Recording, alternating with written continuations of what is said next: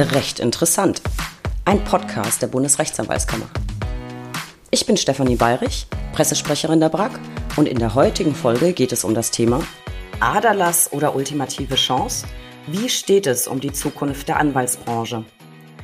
Ich begrüße euch alle recht herzlich zur aktuellen Ausgabe unseres Podcasts.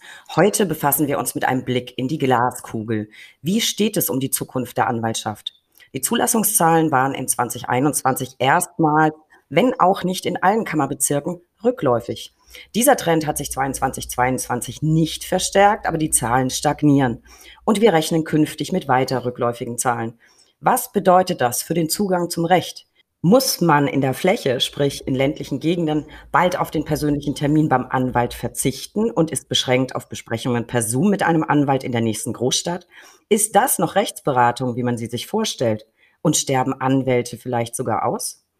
Bietet sich hier vielleicht auf der anderen Seite eine große Chance für den anwaltlichen Nachwuchs, der gezielt frei werdende Bezirke mit anwaltlicher Beratung abdecken kann. Fragen über Fragen, die ich heute mit zwei Gästen bespreche, die es wissen müssen. Rechtsanwältin Sabine Fuhrmann, Präsidentin der Kammer Sachsen und Stefan Grashoff, Präsident der Kammer Mecklenburg-Vorpommern, analysieren mit mir eine Umfrage, die die BRAC Anfang 2022 durchgeführt hat. Liebe beide, ich freue mich riesig, dass ihr zugeschaltet seid und Zeit habt, ein wenig mit mir zu plaudern. Herzlichen Dank für die Einladung. Ich freue mich auch sehr dabei zu sein. So, wie gewohnt stelle ich zu Beginn meine Gäste kurz vor. Liebe Sabine, du berätst junge Unternehmen, KMUs und internationale Unternehmen bei der Gründung und beim Verkauf. Deine Tätigkeitsschwerpunkte liegen im Handels- und Gesellschaftsrecht, Corporate Finance und Arbeitsrecht. Du bist zudem als Dozentin für die Deutsche Hotelakademie, das Social Impact Lab Leipzig und weitere Bildungsträger tätig. Last but not least bist du Vorsitzende des Fördervereins Forum Recht e.V. und ich erwähnte es, Präsidentin, yeah, eine Frau, der Kammer Sachsen. Lieber Stefan, dich stelle ich auch kurz vor. Du bist Fachanwalt für Bau- und Architektenrecht, zudem spezialisiert auf Steuer- und Gesellschaftsrecht, also genau meine Themen. Und du bist Präsident der Kammer Mecklenburg-Vorpommern. Vielleicht steigen wir erstmal ganz, ganz sachte ein, bevor wir uns gegenseitig Zahlen um die Ohren hauen. Sabine, was liebst du am Anwaltsberuf ganz besonders? Ich liebe die Abwechslung. Ich liebe die Flexibilität, die dieser Beruf mit sich bringt. Ähm, jede Woche ist ein neues großes Abenteuer. Ähm, man weiß nicht, was von Montag früh bis Freitag Nachmittag passieren wird. Ähm, das heißt, es wird nie langweilig. Ähm, es gibt immer neue Fragestellungen. Wenn man das Gefühl hat, alles ist schon mal irgendwie entschieden, dann trügt das, weil ähm, jeder Fall ist anders. Äh, es gibt immer neue Herausforderungen. Äh, es gibt immer neue rechtliche Rahmenbedingungen. Und was ich auch ganz besonders schätze, ist halt ja wirklich diese Unabhängigkeit, äh, die man, in der man den, den freien Beruf der Rechtsanwältin ausüben kann. Ähm, das heißt, äh, ja, ich muss mich natürlich an gewisse Rahmenbedingungen halten, aber am Ende des Tages, äh, wie man im Kindergarten immer so schön sagt, bin ich der Bestimmer, äh, wie das Mandat geführt wird. Und ähm, ja, das, das fasziniert jeden Tag aufs Neue. Ich finde auch überraschend und unabhängig. Das ist, sind, glaube ich, so die meine beiden Top-Stichworte dazu. Stefan, von dir will ich natürlich dasselbe wissen deine Top-Gründe, die für den Anwaltsberuf sprechen? Ja, zum einen kann ich natürlich äh, das, was Sabine gesagt hat, absolut unterstreichen. Äh, das sind auch für mich äh, ganz wesentliche Kriterien, äh, warum der Anwaltsberuf äh, besonders ist, aber auch eben besonders wertvoll und auch äh, für die, ja, ein, ein herausragender Beruf ist, der äh, den es sich lohnt zu ergreifen. Das ist aber auch ganz objektiv betrachtet die enorme Vielfalt äh, der Berufsausübung, die möglich ist. Nicht? Also sowohl zeitlich, man kann sich äh, äh, in die Arbeit stürzen und das ist ja auch so ein bisschen das traditionelle Anwaltsbild, dass man sozusagen von dass man sieben Tage die Woche 24 Stunden arbeitet, was in, in vielen Kanzleien aber heute nicht mehr gepflegt wird. Äh, also äh, sowohl, sowohl was Zeit, den zeitlichen Aufwand betrifft, kann man sich äh, sehr differenziert äh, orientieren, was die Örtlichkeit betrifft auch. Es gibt äh, Kolleginnen und Kollegen, die sind auf dem Lande tätig, weil sie das wollen, nicht? Und äh, weil sie eben dort zu Hause sind. Man kann natürlich aber auch als Großstadtmensch dann sich entsprechend äh, spezialisieren. Dann die Tätigkeitsschwerpunkte sind ja auch anhand der Fachanwaltschaften, sieht man es ja, wie viele es gibt man kann eine enorme Bandbreite von Tätigkeitsschwerpunkten. Äh, da gibt es die Strafverteidiger, die ja auch eine ganz eigene eigener Typus Mensch sind, nicht? Also empfinde ich jedenfalls so. Ähm, äh, und äh, dann gibt es eben die Unternehmensanwälte vielleicht, die eben auch wieder ganz andere Dinge machen und also auch die soziale Zielrichtung. Ähm, dann haben wir einen hohen Spezialisierungsgrad der zumindest möglich ist. Nicht? Man kann ja auch also als Allgemeinanwalt tätig sein. Das ist auch sehr wichtig, dass es solche Kolleginnen und Kollegen gibt, die eben einen allgemeinen Rat erteilen können. Ähm, aber man kann bis hin zum Koryphäenstatus sozusagen sich spezialisieren und äh, dann eben auch äh, ja äh, vielleicht nur sehr kleine Rechtsgebiete, aber die eben in hohem Maße spezialisiert äh, bearbeiten. Und natürlich klar die Unabhängigkeit, das ist ganz wichtig, die Freiheit von Staat und Auftraggeber. Man hat keinen weisungsbefugten Arbeitgeber äh, was natürlich auch ein bisschen äh, die Persönlichkeit äh, hergeben muss. Man, äh, ich sage das immer auch den jungen Kolleginnen und Kollegen beziehungsweise Referendaren, man atmet so ein bisschen die klare Höhenluft äh, als Rechtsanwältin oder Rechtsanwalt, aber man muss natürlich auch ein Bergsteiger sein, nicht? Also man muss dann eben auch die Verantwortung übernehmen und äh, sich trauen, die zu tragen. Aber wenn man das kann und wenn man das will, äh, dann hat man sicherlich einen der schönsten Berufe, die man äh, sich überhaupt nur vorstellen kann.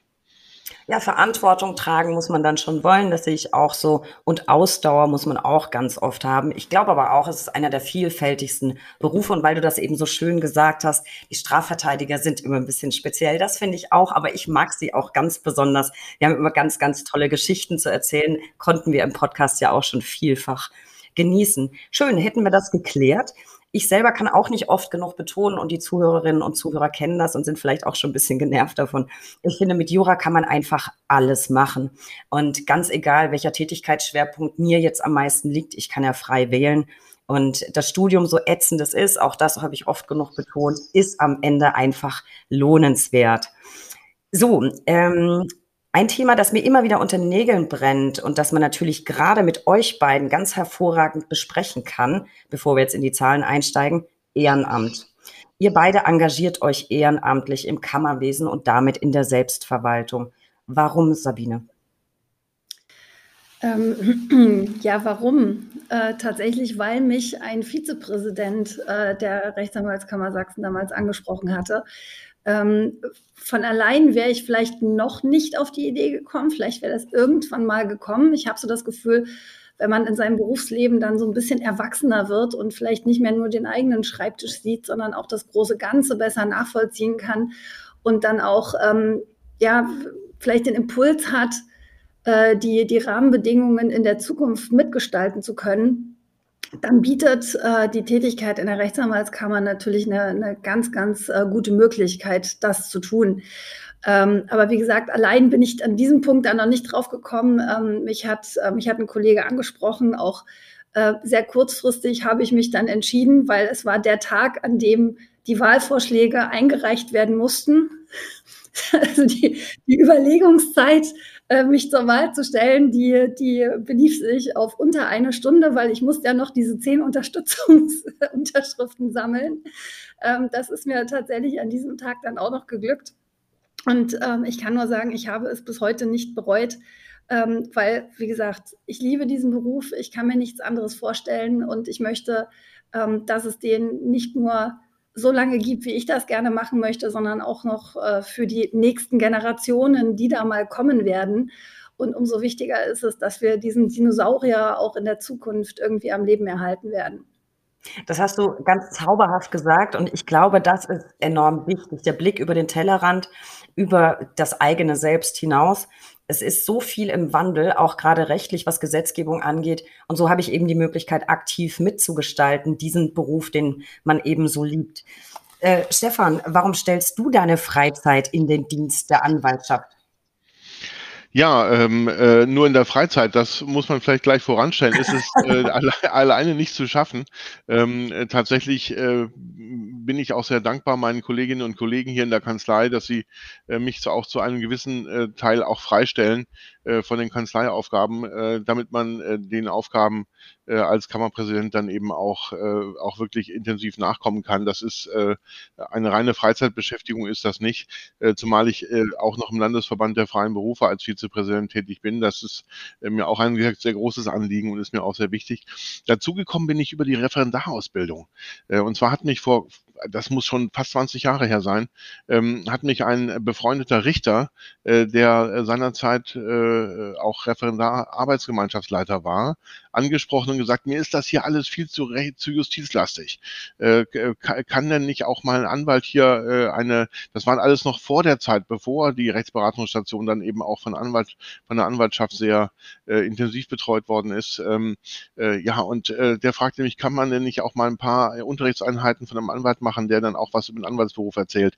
Und äh, das äh, war für mich unheimlich spannend, unheimlich interessant und das habe ich gerne angenommen ähm, und hatte auf die Weise dann auch auch sehr intensiven Kontakt mit der Kammer, bin dann äh, dort auch über diese, sag ich mal, über diesen, dieses Engagement dann eben auch in den Vorstand gewählt worden und habe dann eben gemerkt, ähm, äh, wie wichtig diese ehrenamtliche Tätig ist, Tätigkeit ist, ähm, weil was mir auffällt, der Anwaltsberuf ist in der öffentlichen Wahrnehmung immer noch ganz vielen Missverständnissen ausgesetzt. Nicht? Also äh, Anwaltschaft, äh, also wenn man schon, wenn man diesen, diesen Begriff Rechtsverdreher äh, doch relativ häufig hört, ich muss ehrlich sagen, mich trifft das.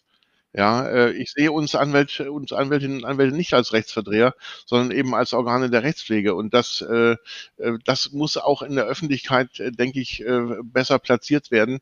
Ähm, wir werden auch ständig bedroht durch die Politik, das muss man ja auch sehen, die das Prinzip der freien Berufe ja insgesamt nicht versteht. Nicht? Und das ist auch der Grund für mein Engagement beim Landesverband der freien Berufe, dass wir haben hier im Lande durch, durch die, durch die äh, Kommunikation und den Kontakt mit der Politik doch einiges erreichen können. Ähm, das ist das Wichtige. Kommunikation ist, äh, ist wichtig. Und dann geht es natürlich, wie Sabine ja auch schon gesagt hat, darum, den äh, Berufsstand vor äh, Fehlentwicklungen zu schützen. Nicht?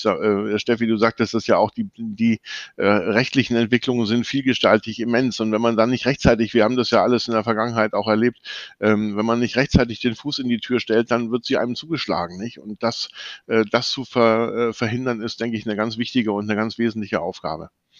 Das, das glaube ich auch. Und immer, wenn es um rechtliche Rahmenbedingungen geht, fallen mir immer gleich irgendwelche Meldepflichten ein. Da ist in den letzten Jahren so viel Ungutes passiert. Und da kriege ich immer so einen Kamm. Äh, weil auch das häufig, was aus Brüssel kommt, finde ich immer mit so einem Generalverdacht verbunden ist gegenüber der Anwaltschaft das macht mich gelegentlich ein bisschen wütend, bin ich ganz ehrlich. Und weil du es gerade gesagt hast, mich trifft das auch. Wenn man draußen immer hört, also selbst mit Bekannten, wenn die sich unterhalten, ohne nachzudenken, dass zufällig ein Anwalt dabei steht, immer dieses, ach ja, da kommt wieder der Rechtsverdreher ums Eck. Das trifft mich tatsächlich auch, weil wir sind alles, aber nicht das, sondern man verhilft ja Menschen zu ihrem Recht. Und dafür muss ich das Recht nicht verdrehen, wenn ich gut bin. Äh, das sollte ich auch nicht. Aber schöner Punkt, den du da angesprochen hast. Apropos Ehrenamt. Mit der ehrenamtlichen Tätigkeit sind wir ja quasi mittendrin in den Kammern. Und ich möchte super gern mit euch gemeinsam einen Blick hinter verschlossene Kammertüren werfen. Was die Kammern eigentlich so machen, wofür sie zuständig sind, haben wir schon in Folge 32 besprochen mit zwei ganz, ganz lieben Kollegen. Das müssen wir jetzt nicht nochmal alles erörtern. Die Folge verlinke ich nochmal in den Show Notes. Über eure beiden Kammern im Speziellen haben wir aber noch nicht gesprochen. Das möchte ich jetzt gern nachholen. Sabine, erzähl doch mal ein bisschen was über deine Kammer. Wie viele Mitglieder habt ihr? Gibt es was Besonderes an deiner Kammer? Lass uns teilhaben. Ja, die Rechtsanwaltskammer Sachsen ähm, ist eine der sogenannten Flächenkammern. Das heißt, äh, die Kammer ist für sämtliche Kolleginnen und Kollegen, die im Freistaat Sachsen zugelassen sind, zuständig. Ähm, der Sitz der Kammer ist in der Landeshauptstadt in Dresden.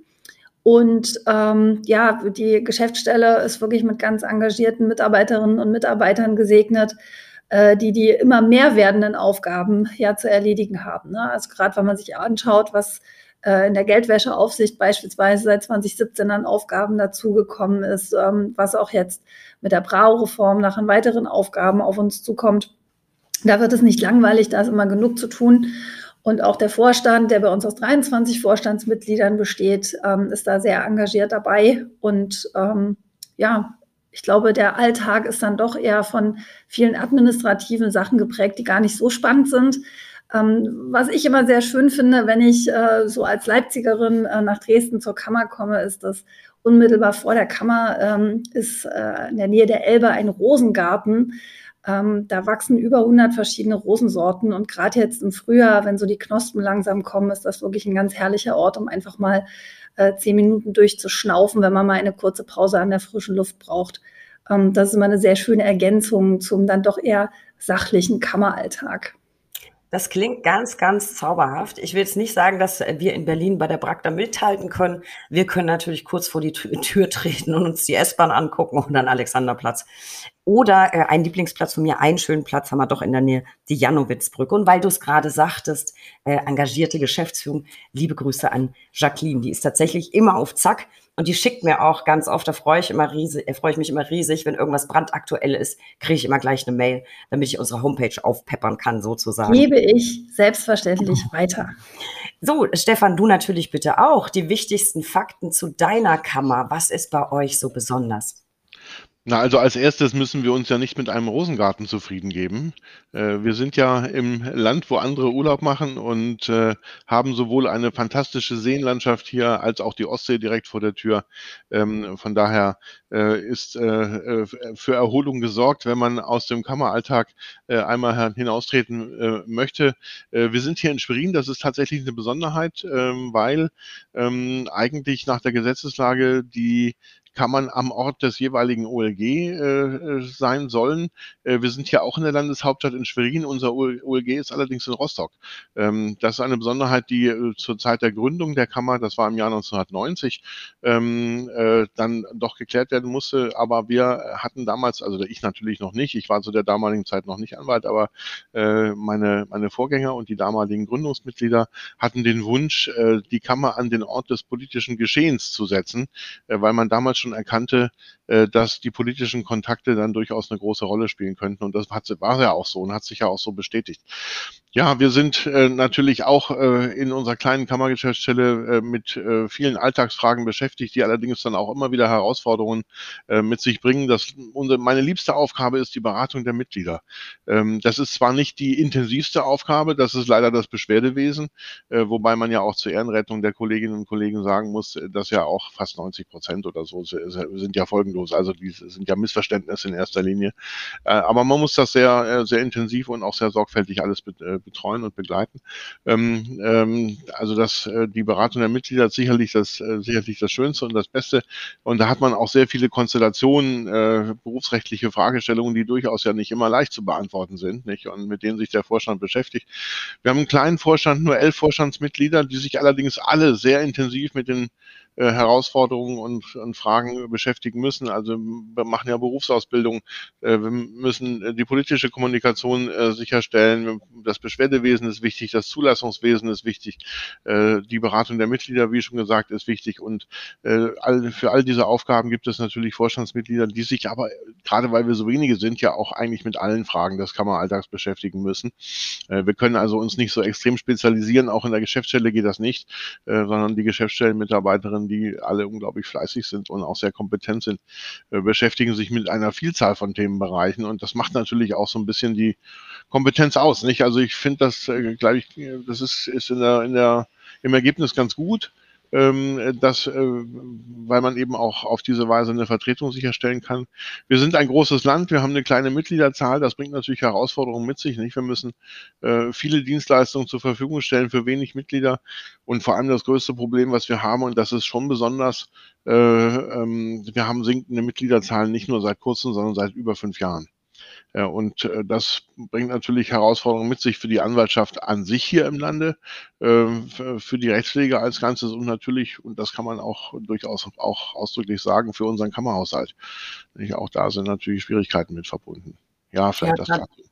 Das ist nicht von der, von der Hand zu weisen. Zu den Zahlen kommen wir gleich noch. Ich finde, man kann auf jeden Fall festhalten, das Besondere an euch ist, ihr seid eine kleine Kammer und klein ist immer gut. Das sage ich jetzt nicht, weil ich klein bin, aber ich finde klein ist immer gut und hat immer meine besondere Sympathie. Bevor wir jetzt eben zu den Zahlen kommen, Stefan, die du eben schon ein bisschen angedeutet hast, ich will noch ein bisschen Kammergossip. Das kennen die Zuhörerinnen und Zuhörer schon und die wollen das auch immer haben. Also natürlich im Rahmen der Verschwiegenheitspflicht ist klar. Aber das schönste oder verrückteste Erlebnis im Kammeralltag war, Stefan, fang du mal an. Ja, was ich besonders schön finde und äh, was mir immer wieder und seit vielen Jahren immer wieder große Freude macht, sind die Vereidigungen. Äh, man kann natürlich dazu kommen und sagen, ja, das ist ein, ein, ein, ein langweiliger Vorgang, der sozusagen sich immer in derselben Art und Weise wiederholt. Nein, das muss nicht sein. Man muss sich mal angucken, was für Kolleginnen und Kollegen da neu hinzutreten äh, äh in die Anwaltschaft. Die haben alle einen individuellen Lebenslauf. Äh, und das kann man dann auch, äh, auch erwähnen und auch besprechen. Also da lege ich großen Wert drauf. Und was mich besonders freut, wenn dann auch mal Lebenspartner, Ehegatten, ähm, Eltern, Kinder auch mal mitkommen dazu, äh, denn äh, das ist ja sozusagen der, der, das, das Ende einer Ausbildungszeit und der Beginn der Berufstätigkeit. Das ist ja eine ganz wesentliche Weichenstellung im Leben, nicht? Und äh, äh, das kann man auch, glaube ich, mal so mit ein bisschen Festlichkeit begehen und mit ein paar Worten begehen. Also ich ähm, tue das dann auch sehr gerne. Da freue ich mich immer sehr, wenn neue Kolleginnen und Kollegen hinzukommen. Nicht nur, weil es so wenige sind, sondern ganz generell auch schon als, als es mehr waren. Das finde ich eigentlich besonders äh, äh, schön, äh, muss ich äh, so sagen. Dann ähm, haben, wir, äh, haben wir auch etwas ähm, installiert, was vorher nicht so da war, nämlich Gratulationsveranstaltungen für die neu hinzutretenden Assessoren, also die, die Abgänger, dass die eben auch geehrt werden und auch mit einem kleinen Geschenk geehrt werden. Äh, da ist die Kammer dabei, da ist unsere Justizministerin dabei. Das sind Veranstaltungen, die sind natürlich äh, sehr festlich, aber das ist ja auch angemessen und ich finde, das äh, sollte auch äh, durchaus vielleicht auch ein bisschen Vorbild sein. Ja, das, das sind schöne Dinge, die äh, auch immer sehr viel Freude machen. Ähm, äh, verrückt kann man sagen, ja, was, was ist verrückt? Der Alltag ist verrückt manchmal. Nicht? Also was, äh, wenn man äh, wenn man die Eingangspost in der Kammer äh, sieht, dann wundert man sich über das eine oder andere doch sehr verrückte Schreiben, äh, was da zu finden ist. Äh, ähm, äh, also man staunt immer, was einem alles einfallen kann, worüber man sich überhaupt beschweren kann. Und natürlich kommt dann auch immer die Krähentheorie, ja, ihr tut ja nichts gegen eure äh, Mitglieder und so. Äh, nicht, also eine Krähe hakt der anderen kein Auge aus. Das, das, wir wissen alle, dass das so nicht stimmt. Ähm, aber das, äh, da hat man also, wir haben einen Ordner mittlerweile, in dem wir die verrücktesten Dinge sammeln und ab und zu kann man sich das mal angucken und dann staunt man schon, auf welche Ideen Menschen kommen. Aber damit sind wir als Anwältinnen und Anwälte ja sowieso ständig konfrontiert und äh, das ist uns, glaube ich, nicht fremd. nee, gar nicht. Und ich glaube, das macht ja ab und zu auch so ein bisschen Überraschungseffekt und die Unterhaltung, tatsächlich den Unterhaltungsfaktor auch ein bisschen aus. Es gibt, man könnte immer sagen, ich habe das mit ganz vielen Kollegen schon besprochen, immer wenn du denkst, so jetzt habe ich alles gesehen, gehst du ins Büro und denkst, ach guck, das, das ist aber neu und das hätte ich mir nicht träumen lassen. Das finde ich tatsächlich auch sehr unterhaltsam. Äh, Vereidigung, weil du das gerade sagst. Ich kann mich noch erinnern, als ich in Hamburg vereidigt wurde. Da, ich glaube, Herr Kuri hatte einen, einen Termin und es hat dann meine liebe Kollegin Annette Voges die Vereidigung übernommen. Eine unfassbar coole, kluge, lässige Frau und wie sie da stand, auch schon in dem Outfit, so besonders lässig, aber trotzdem so wahnsinnig kompetent, habe ich gedacht, boah, wenn ich groß bin, will ich sein wie die. Ähm, hat jetzt nicht geklappt. Ich bin ganz anders, aber ich glaube, ich bin trotzdem so in Ordnung. Aber diesen Moment werde ich nie vergessen. Und ich war tatsächlich eine der wenigen, die ganz alleine da war. Ansonsten waren wirklich die Familien mit dabei, Oma, Opa, also ein Riesenbohai. Und das ist doch auch schön, weil es ist ja ein großer Schritt und man hat so lange Jahre darauf hingearbeitet. Dann kann man das ruhig auch ein bisschen, bisschen festlich machen. Sabine, jetzt will ich auch noch Kammergossip von dir. Kannst du und willst du nachlegen? Verrückt oder schön oder was auch immer? Ich kann äh, mich da eigentlich Stefan nur vollumfänglich ähm, anschließen. Also das Thema interessante Posteingänge, das äh, kommt bei, bei uns ganz genauso vor. Ähm, manchmal weiß man nicht, ist das jetzt ernst gemeint oder erlaubt sich da jemand einen Scherz, aber nein, ähm, es ist dann meistens doch äh, zumindest vom Absender ernst gemeint. Ähm, ich habe auch so das, den, den Eindruck, äh, die, die Briefe an die Kammer sind Google-Bewertungen Next Level. Also das, wo, wo man früher seine Unzufriedenheit ähm, über gewisse Prozessausgänge die vielleicht auch überhaupt nicht vom, vom, von der Kollegin und dem Kollegen beeinflusst werden können, zum Ausdruck bringen möchte. Ähm, da hat man seinen Frust früher halt bei Google rausgelassen und das reicht heute irgendwie nicht mehr und dann wird halt das nächste Level erklommen und das sind dann äh, Briefe an die Kammer. Also die, die Eingangszahlen in den Beschwerdeabteilungen, die sind weiterhin wachsend obwohl die Qualität der Rechtsberatung eher immer besser wird als schlechter, ist zumindest mein persönlicher Eindruck. Und dass ähm, ja vieles einfach auch Kommunikationsprobleme sind, wie so oft im Leben. Ne? Ähm, aber wir waren ja bei der Frage, was ist denn so besonders, äh, besonders im, im, Kopf bleibend? Und ich kann mich da, Stefan, äh, bei dem Thema Vereidigung nur anschließen. Also das sind wirklich so die schönsten Termine, die es gibt, finde ich. Ähm, wir vereidigen äh, jeden Mittwoch, immer Mittwoch um 11 Uhr finden unsere Vereidigungen statt. Und ähm, ja, ich genieße äh, diese Termine sehr. Seitdem ich Präsidentin bin, muss ich mich da aus Zeitgründen leider ein bisschen zurückhalten. Aber ich freue mich jedes Mal, wenn ich doch die Gelegenheit habe, das zu machen. Ähm, einfach weil ich es wahnsinnig spannend finde wer dort zugelassen wird, also welche, welche unterschiedlichen ähm, Wege die Kolleginnen und Kollegen dann auch gegangen sind ähm, stolze Eltern, stolze Großeltern, äh, stolze Partner mit dabei. Ja, das finde ich auch immer sehr schön. In der Corona-Zeit ist das jetzt leider etwas, ähm, etwas äh, zurückgegangen. Da haben wir äh, uns dann darauf beschränkt, dass nur diejenigen, die vereidigt werden, teilnehmen können, weil auch unsere Räumlichkeiten begrenzt sind und wir dann natürlich auch jedes Risiko vermeiden würden. Und dann habe ich aber Folgendes gemacht. Ich habe gesagt, so jetzt jeder hat ein Smartphone dabei, also Telefon raus und wir machen nicht nur Fotos, sondern wir können die Vereidigung, diesen Moment, damit man ihn immer noch mal nacherleben kann, so wie du, Steffi, gerade auch schon gesagt hast, das wird dann natürlich äh, auf Video aufgenommen. Und das ist mal ganz niedlich, weil am Anfang sagt immer jeder, ach nee, ach nee, ach nee. So, und dann ist der Erste mutig und sagt, ach, hier ist mein Telefon und so. Und dann ziehen doch alle nach. Ähm, und ich finde es auch wirklich schön, dass man heute diese Möglichkeiten hat, das einfach so festzuhalten. Jetzt, äh, ich denke bei diesen Gelegenheiten natürlich auch immer an meine eigene, äh, eigene Vereidigung zurück. Äh, ich bin schon so lange zugelassen, dass ich nicht in der Rechtsanwaltskammer vereidigt wurde, sondern bei mir war das noch so während einer Strafverhandlung. Und also wenn ich eins hasse, dann ist es Strafrecht. Ja, das darf ich hier offen sagen. Das ist kein Geheimnis. Und das allein war irgendwie schon so, oh Gott, oh Gott, oh Gott. Und das war wirklich das komplette Programm. Hinten die Schulklasse, der, ähm, der Angeklagte in Handschellen und Fußketten vorgeführt. Ähm, die heulende Verlobte saß auch noch irgendwo im Raum und dann, ach ja, hier ist ja noch jemand, der jetzt mal schnell vereidigt werden muss. Also das war schon so, dass ich mir dachte, wie, das war's jetzt? Also da, da finde ich das, äh, das schon schöner, wenn wir jetzt einen angemessenen Rahmen äh, dort geben können. Also ich finde das, ich finde das ganz großartig und so kann sogar die Omi zu Hause, die vielleicht nicht mit konnte, noch mal gucken und dann vor Stolz platzen. Ich finde das eine ganz zauberhafte Idee. So, bevor wir, ich merke schon, bevor wir uns komplett verplaudern, wobei ich jetzt gern da noch weiter drüber geschnackt hätte, ich fand es nämlich sehr nett, kommen wir vielleicht mal langsam zum eigentlichen Thema der Zukunft der Anwaltschaft. Das ist ja eigentlich ein perfekt geglückter Übergang von der Vereidigung zur Zukunft der Anwaltschaft. Kommen wir mal zu unserer Umfrage. Im Januar hat die BRAC eine Umfrage, diesmal beschränkt auf unsere fünf Ostkammern, also Brandenburg, Mecklenburg, Vorpommern, Sachsen, Sachsen-Anhalt und Thüringen durchgeführt, um eine Tendenz, die wir eben schon so ein bisschen am Rande erörtert hatten, weiter zu verifizieren. Es hat sich nämlich in der jährlichen Mitgliederstatistik gezeigt, dass wir in 2021 tatsächlich erstmals rückläufige Zahlen hatten, 2022 so ein bisschen Stagnation. Und das wollten wir uns weiter angucken. An der Umfrage haben tatsächlich fast 2000 Rechtsanwältinnen und Rechtsanwälte teilgenommen. Und ich finde ehrlich gesagt, gemessen an den Mitgliedern der fünf abgefragten Kammern, ist das recht respektabel, nämlich über 17 Prozent. So, mit euch beiden wollte ich das heute besprechen, da eure Kammern ja ganz fleißig mit am Start waren bei diesem Fragebogen.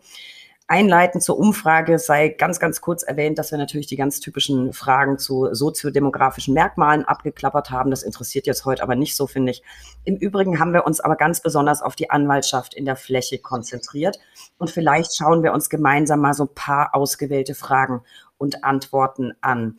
Sabine, abgefragt haben wir unter anderem die Eingangszahlen. Das war von daher interessant, weil wir in 2020 und 2021 ja auch schon Corona-Umfragen gemacht haben.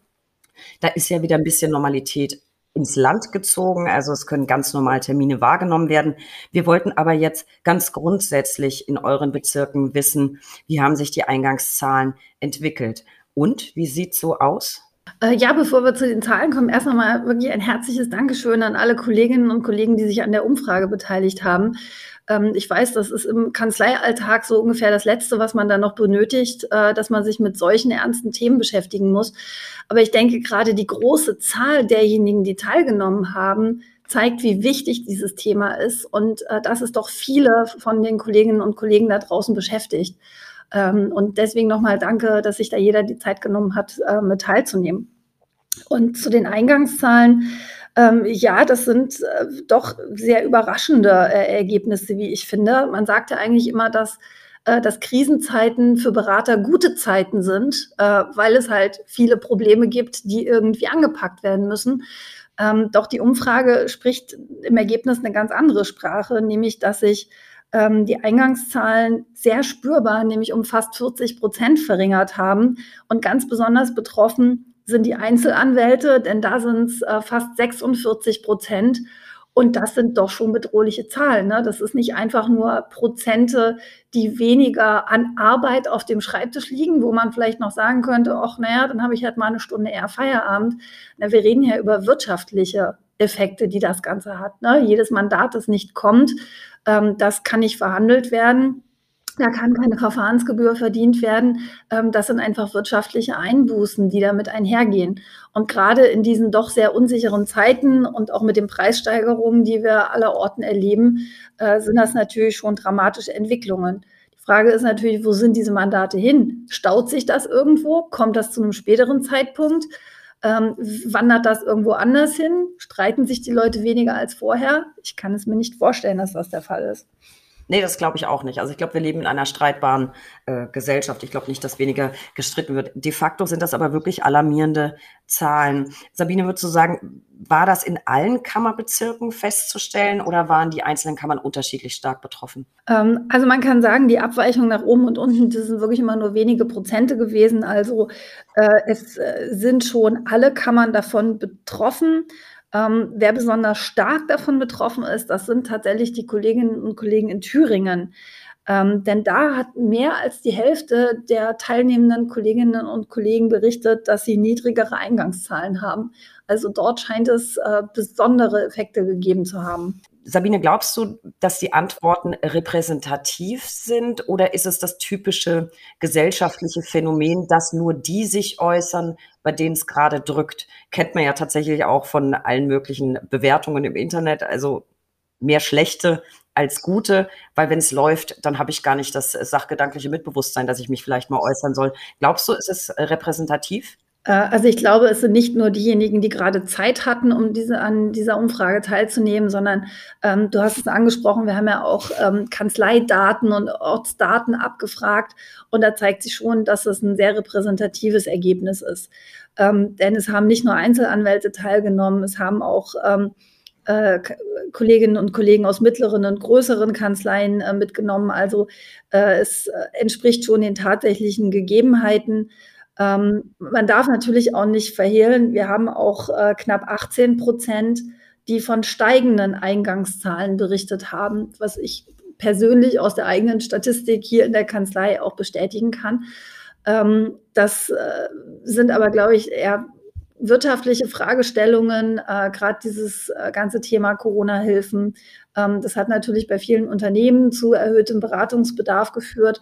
Aber ich denke, gerade im, im Verbraucherbereich ähm, wenn weniger Leute unterwegs sind, gibt es weniger geblitzte Autos, es gibt weniger Verkehrsunfälle und das schlägt sich dann sicherlich schon nieder in äh, geringeren Eingangszahlen.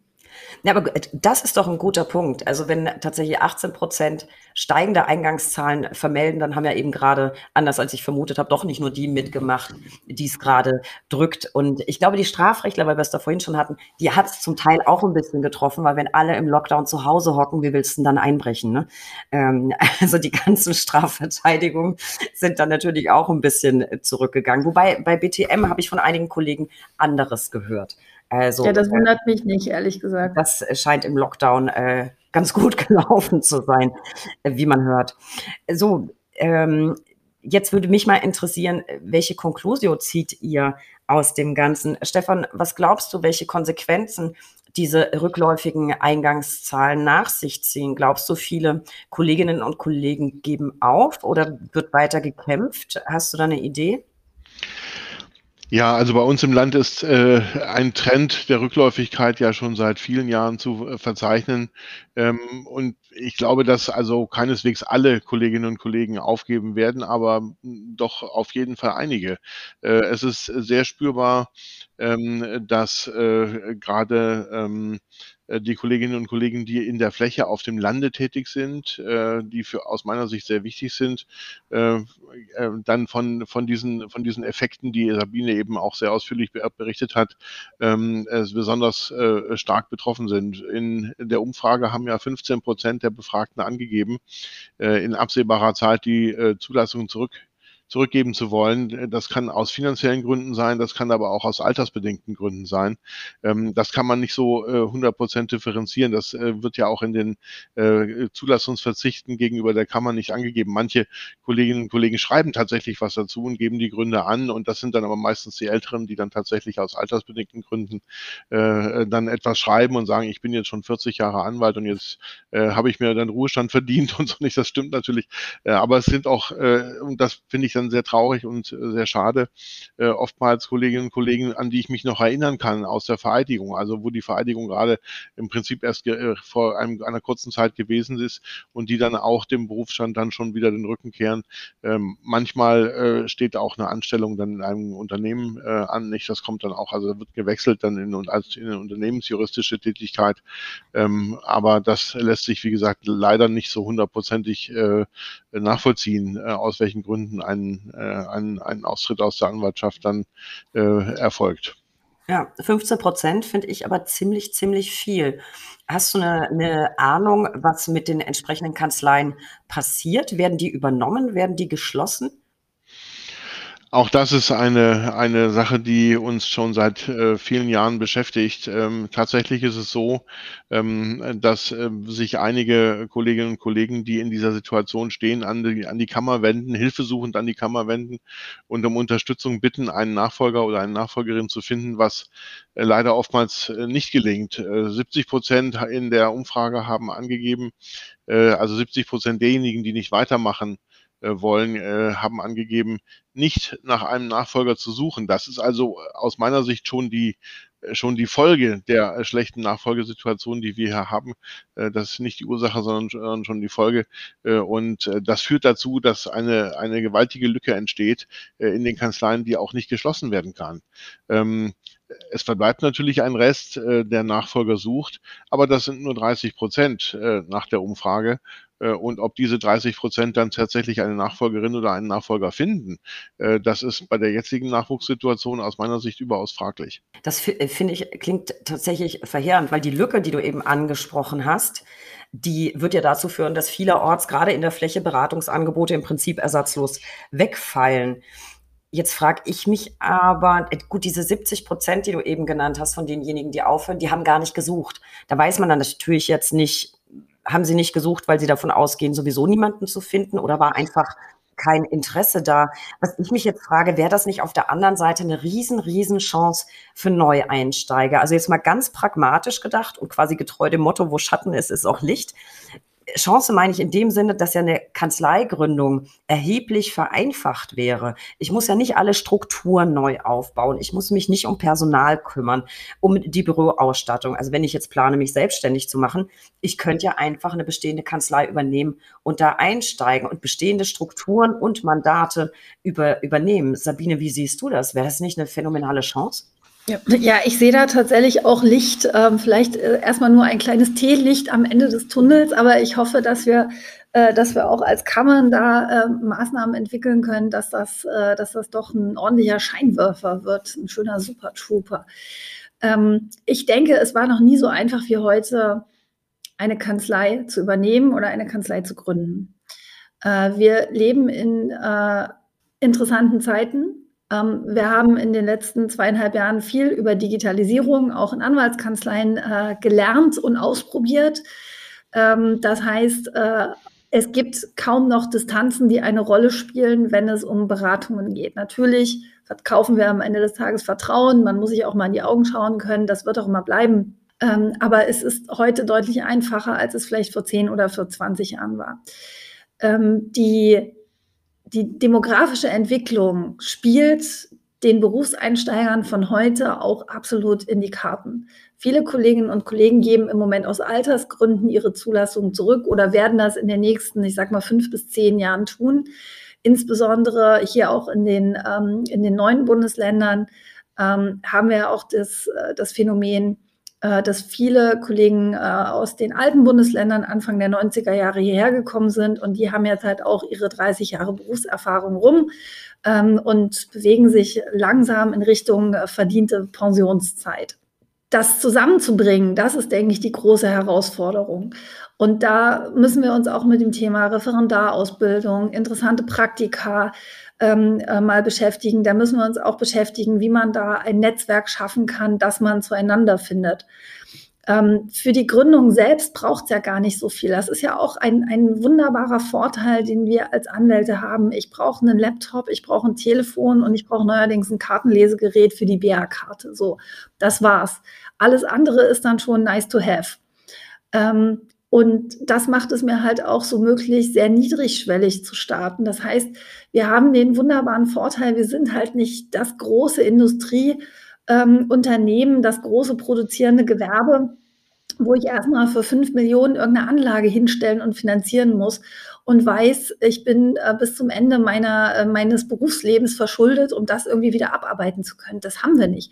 Wenn ich an meine eigene Gründung, die liegt jetzt fast zehn Jahre, ein bisschen mehr als zehn Jahre sogar zurückdenke, ähm, das, was wir an Geld gebraucht haben, dafür kannst du heute keinen Gebrauchtwagen kaufen. Also der, der Kapitaleinsatz, das ist das Humankapital, was man braucht. Ne? Man braucht aber kein wirkliches finanzielles Kapital. Und gerade dann, wenn halt Infrastrukturen schon da sind, also wenn Kanzleiräume da sind, wenn man einfach weiß, in der Straße sitzt der Anwalt, ähm, dann ist es auch manchmal egal, ob da äh, ein Name am Schild fehlt oder ob da ein neuer Name hinzukommt, weil da weiß man einfach, da muss ich hin, wenn irgendetwas ist. Und deshalb denke ich, dass die, dass die Gründung doch relativ einfach sein kann. Und es ist ja nicht, dass man sich da ins, Gemach, äh, ins gemachte Nest setzt. Nein. Ähm, das ist natürlich viel Arbeit. Das ist auch äh, häufig ein Generationswechsel, der dann stattfindet. Das ist auch für Angestellte eine gewisse Herausforderung. Aber am Ende des Tages kann das gelingen. Man muss es halt nur versuchen und man muss es halt auch wollen. Und ich befürchte, dass bei einigen Kollegen und Kollegen, die ge gesagt haben, ähm, dass sie nicht nach einem Nachfolger suchen, das auch daran liegt, dass das einfach mal ganz unangenehme Themen sind, die wir hier anfassen. Ne? Also wer beschäftigt sich gerne mit äh, der eigenen Vergänglichkeit? Wer beschäftigt sich gerne mit der Frage, in fünf Jahren kann ich das nicht mehr machen, was ich heute mache? Das schiebt man so weit weg, bis es irgendwann zu spät ist. Denn wenn man über Nachfolgeregelungen nachdenkt, dann ist das nicht Montag ist da jemand, der übernimmt das, was ich Freitag auf dem Schreibtisch gelassen habe, sondern wir reden wirklich über eine lange Übergangsphase, ähm, die sich durchaus auch mal über ein, zwei Jahre erstrecken kann, was aber auch gut ist, weil das ist für beide Seiten gut. Der Nachfolger, die Nachfolgerin, die kann sich langsam daran gewöhnen, kann langsam einsteigen und ähm, derjenige, der sich aus dem, aus dem Berufsleben verabschieden möchte, ähm, wir wissen ja alle, wie es ist, von 100 auf 0, da fällt man ganz schön hart. Äh, auch da kann man dann sozusagen eher das Ganze etwas abschmelzen lassen. Und dann fühlt es sich für beide Seiten auch besser an. Ich glaube auch, vielleicht ist das mal tatsächlich ein Thema, über das man vertieft nachdenken muss, wie man Aussteiger und Einsteiger zusammenkriegt. Ich kenne das tatsächlich von vielen Kollegen, die aktiv, wenn sie planen, was weiß ich, im Lotto gewonnen oder einfach keine Lust mehr zu arbeiten, Rente, aktiv anfangen zu suchen und zwar eine ganze Ecke, bevor sie dann tatsächlich selber den Laden verlassen wollen, damit du eben genau diese Übergangsphase hast. Die haben ein gewisses Verantwortungsgefühl gegenüber ihren eigenen Mandanten und wollen dann eben so peu à peu ganz sanft den Übergang gestalten, damit alle in guten Händen sind. Wenn wir jetzt dran denken, dass 15 Prozent in absehbarer Zeit ihre Zulassung zurückgeben wollen, Ausbildung, Refas. Ich meine, wir Anwälte sind nicht allein auf der Welt, wobei wir uns ohne unsere guten Seelen an der Front häufig sehr, sehr alleingelassen fühlen. Also ich mich jetzt frage, wenn 15 Prozent der Kanzleien geschlossen werden, also der teilnehmenden Kanzleien, wird sich das nicht auch auf den Ausbildungsberuf Refa aus, auswirken? Es fallen ja dann schlicht Ausbildungsbetriebe weg. Ja, also da äh, äh, bin ich ein wenig zuversichtlich, was das betrifft, weil ähm, nach meiner Erfahrung und äh, nach dem, was ich aus der Kammer äh, zu den Ausbildungsverträgen weiß, verhält es sich so, äh, dass äh, vor allem die etwas wirtschaftsstärkeren und auch größeren Kanzleien äh, die Ausbildung stemmen. Äh, das sind die Kanzleien, die also durchaus nicht mit einem, ein, einer, einer Aufgabe des Berufs oder Schließung der Kanzlei zu kämpfen haben, sondern die Ausbildung halt dort auch vor allem für den eigenen Bedarf für die Zukunft durchführen. Ähm, in den äh, kleineren Kanzleien, das sind ja häufig die älteren Kolleginnen und Kollegen, die dann in kleineren Kanzleien, äh, auch Einzelkanzleien tätig sind, ähm, wird die Ausbildung ähm, in, in, in dem Umfang äh, eigentlich aus meiner Sicht und aus, aus, aus meiner Kenntnis nicht betrieben. Äh, das sind hauptsächlich die wirtschaftlich etwas stärkeren Kanzleien, die das machen äh, und die werden auch weiterhin für ihren eigenen Bedarf äh, auch zunehmend äh, die Ausbildung durchführen. Wir haben im, zu, im, im, zum Thema Ausbildung, wir haben äh, da eine andere Problematik, nämlich dass wir insgesamt ein zu geringes Interesse äh, der Auszubildenden haben, äh, sich für den Beruf der, der oder des Rechtsanwaltsfachangestellten äh, zu bewerben und äh, da muss sicherlich äh, gegengesteuert werden, was äh, die Berufschancen, was die Zukunftsperspektiven und natürlich auch das Einkommen betrifft. Da gibt es natürlich einige Pläne, die wir auch in der, auch in der Kammer diskutieren. Wir haben hier im Lande, das kann man eigentlich kaum erzählen, äh, so im Durchschnitt der letzten Jahre so etwa 35 Auszubildende pro Jahr fürs ganze Land wohlgemerkt, nicht? Und äh, für ein ganzes Jahr, äh, das bei drei bei drei Berufsschulstandorten. Äh, ich bin schon ganz glücklich und ich hoffe, dass niemand aus dem Bildungsministerium hier mithört, ähm, äh, dass äh, uns die drei Berufsschulstandorte nach wie vor äh, erhalten geblieben sind. Denn wenn äh, die äh, zusammengestrichen würden, beziehungsweise komprimiert auf einen einzigen Standort Blockunterricht in einem zentralen Standort, dann wäre wär es mit der Ausbildung noch schwieriger. Also das, da sehe ich die Probleme eher weniger bei den Kanzleischließungen als vielmehr bei den beruflichen Perspektiven, die vielleicht nicht in die jungen Kolleginnen, also die jungen Mitarbeiterinnen und Mitarbeiter nicht so ansprechen, wie es sein müsste. Ich glaube, das liegt aber auch so ein bisschen an der falschen Vorstellung von dem Ausbildungsberuf. Wir haben jetzt inzwischen drei Podcast-Folgen dazu aufgenommen, hatten ganz, ganz tolle Gäste dabei, Jungs, Mädels, alles, alles dabei, auch Rechtsfachwirte. Ich verlinke die Folgen nochmal in den Show Notes. Also es ist wirklich ein, ein, sehr, sehr vielseitiger, toller Ausbildungsberuf und man hat durchaus Aufstiegschancen. Man kann sich auch noch zum Rechtsfachwirt dann emporschwingen, wenn man das denn möchte. Müssen muss das, müssen muss das sicher keiner. Aber ich war, war sehr überrascht, wie positiv und ähm, ja, ich will gar nicht sagen verliebt in den eigenen Job, aber doch begeistert alle unsere Gäste waren. Wie gesagt, ich verlinke das nochmal in den Show Notes. Aber jetzt schließt sich daran eine Frage an. Wenn 15 Prozent aller Befragten absehbar ihre Zulassung zurückgeben, habe ich dann ein Problem mit der Referendarausbildung. Also gerade wenn ich in der ländlichen Gegend wohne und vielleicht einen Ausbilder vor Ort suche und ähm, ich berücksichtige, dass ja sowieso nicht jeder Anwalt ausbildet. Von denen, die es aber tun, jetzt noch welche ihre Zulassung zurückgeben, ist das vermutlich gar nicht gut. Sabine, was sagen uns die Zahlen in der Umfrage dazu und wie siehst du das Problem, wenn es denn eins ist? Ich sehe da in der Tat ein Problem, denn äh, fast 70 Prozent ähm, der äh, Kolleginnen und Kollegen, die an der Umfrage teilgenommen haben, bilden keine Referendare aus. Das heißt, die Referendarausbildung wird von den verbleibenden 30 Prozent gestemmt. Und ähm, du hast es gerade erwähnt, 15 Prozent wollen ihre Zulassung zurückgeben. Ob das nun gerade auch diejenigen sind, die ausbilden, das haben wir anhand der Umfrage nicht ganz erkennen können. Äh, aber es ist doch zumindest zu befürchten, dass der eine oder andere äh, Referendar, Ausbildungsplatz äh, davon auch betroffen sein wird. Das heißt schlichtweg, wir kümmern uns nicht um unseren eigenen Nachwuchs. Also es ist einfach paradox. Auf der einen Seite sagt man, ich finde keinen Nachfolger für meine Kanzlei. Auf der anderen Seite sind es so wenige Kolleginnen und Kollegen, äh, die sich in der Referendarausbildung engagieren und einen Ausbildungsplatz in der Kanzlei bereitstellen. Ähm, das muss deutlich ausgebaut werden. Wir sehen den Bedarf ja nicht nur in den eigenen Kanzleireihen, sondern wir sehen den Bedarf ja auch an vielen anderen Stellen. Auf jeden Fall kein schöner Trend und ich bin der Meinung, wir sollten uns alle darum sorgen, dass der Anwaltsberuf weiter Zuwachs erhält. Was ich mich frage, was ist denn der Grund dafür, dass so wenige Kolleginnen und Kollegen ausbilden? Also ich hoffe sehr, dass es nicht sowas wie eine nach mir die Sintflut-Mentalität ist. Kann ich mir ehrlich gesagt auch überhaupt nicht vorstellen. Aber welche Gründe vermutest du denn, Stefan? Warum bilden nicht mehr Kolleginnen und Kollegen aus? Gut, wir haben hier in unserem Land äh, eine besondere Situation. Äh, ich kann äh, für uns hier in unserem Land sagen, das liegt äh, nun definitiv weniger an der fehlenden Bereitschaft der Kolleginnen und Kollegen, sich in der Ausbildung zu engagieren, äh, sondern äh, vor allem auch an der Tatsache, dass wir schlicht und einfach zu wenige Referendarinnen und Referendare haben. selbst wenn alle Kanzleien sich um Referendarinnen und Referendare bemühen würden, wäre es nur ein geringer Teil der überhaupt in den Genuss käme, eine entsprechende Ausbildung zu machen. Äh, man muss dazu sagen, dass die Referendarinnen und Referendare, was ihnen absolut zusteht und was äh, völlig richtig ist, sich sehr wohl auch schon anschauen, bei wem sie eine Ausbildung äh, oder sag ich mal während der Station dann eben auch tätig werden.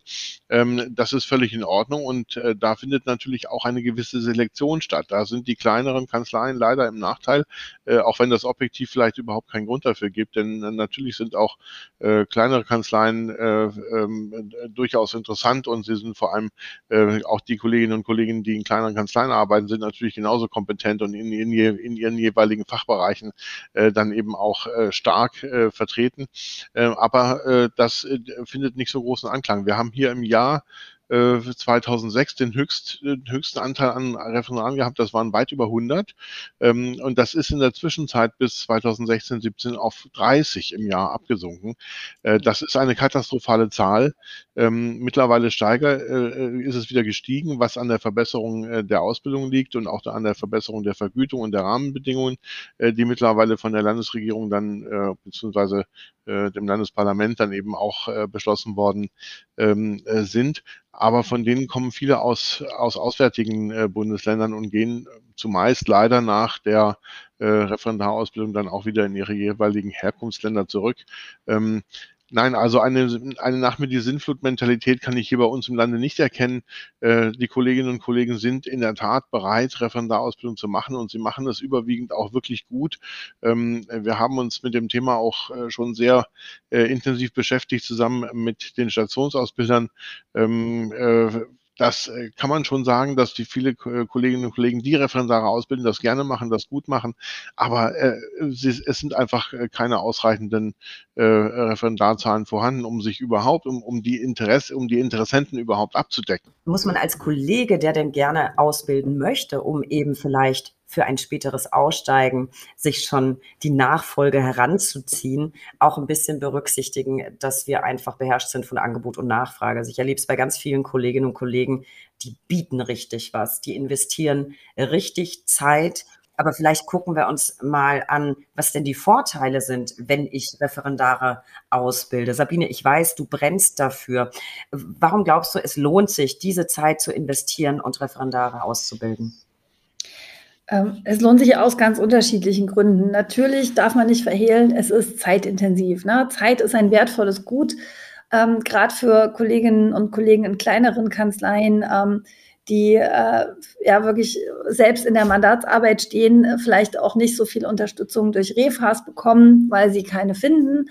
Äh, das heißt, dass da alles auf dem Schreibtisch landet und dann soll ich auch noch ausbilden. Ähm, ich kann verstehen, dass es da erstmal so eine eine gewisse Zurückhaltung gibt, ähm, weil die Zeit natürlich anderweitig auch eingesetzt werden kann. Ähm, aber man muss hier, glaube ich, auch mal äh, sich der Verantwortung bewusst sein, die wir haben. Das ist auch kein typisches Ausbildungssystem, diese Referendarausbildung. Das ist was Besonderes, was auch wieder äh, den, den freien Beruf so prägt, dass man diese Praxiseinblicke bekommt. Ich finde es immer wieder faszinierend, äh, wenn wir Referendare haben. Ähm, wie, wie frisch und unverbraucht die auf Fälle schauen. Also losgelöst, ob Referendar oder wissenschaftlicher Mitarbeiter oder jemand, der gerade gerade anfängt, aber diese Betriebsblindheit, die man sich im, im Alltag als Anwalt unbewusst aneignet, die wird als erstes schon mal aufgebrochen, wenn da mal jemand frisch kommt, der gerade ZBO-Kurs gemacht hat und dann auf einmal sagt, na, aber wie ist das denn da? Also das muss er sich ja auch trauen, das zu sagen. Diese Atmosphäre muss man entsprechend schaffen. Aber allein dafür ist es schon mal ganz gut, wieder ein bisschen frisches, junges Blut in der Kanzlei zu haben. Ähm, und ja, das ist zeitaufwendig, aber es lohnt sich. Es lohnt sich, weil diese Zeit investiert wird letztlich in die gesamte Qualitätsstufe der Anwaltschaft. Nicht nur in die eigene, in die einzelne Akte, die vor einem liegt, äh, sondern dieses Wissen, diese Erfahrung, die trägt man ja dann mit durch das gesamte Berufsleben.